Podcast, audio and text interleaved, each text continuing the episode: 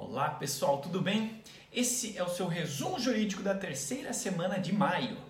A terceira turma do STJ permitiu que a Fazenda Nacional habilite crédito tributário devido por empresas em ações de falência.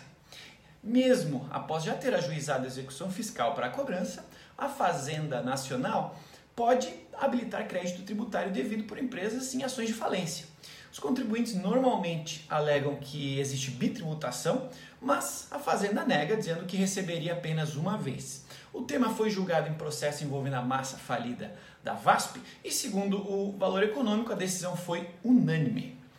A votação da MP da regularização fundiária pode caducar na semana que vem a MP 910, enviada pelo governo em dezembro de 2019 e que trata de novas regras para regularização fundiária no país, está se aproximando do prazo de validade sem que exista na Câmara dos Deputados um acordo sobre o texto.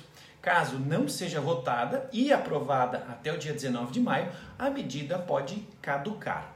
O regime excepcional de tramitação das MPs que tem sido adotado durante o período de pandemia do coronavírus, eliminou a necessidade do texto passar por uma comissão mista antes de ir a plenário.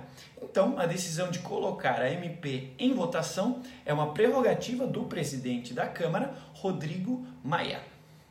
O CNJ determina também ajustes à resolução número 30319 em decisão do TJSP.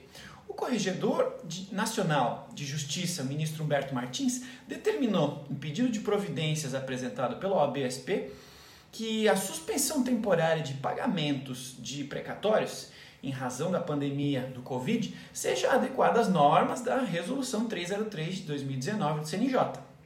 Então, em sua decisão, o corregedor fundamenta que o sobrestamento do repasse financeiro por 180 dias não atende ao ato normativo que prevê que a amortização da dívida deve ocorrer conforme proposta em plano de pagamento apresentado anualmente pelo ente devedor ao Tribunal de Justiça. É isso de importante nessa semana. Nos vemos no resumo jurídico da semana que vem.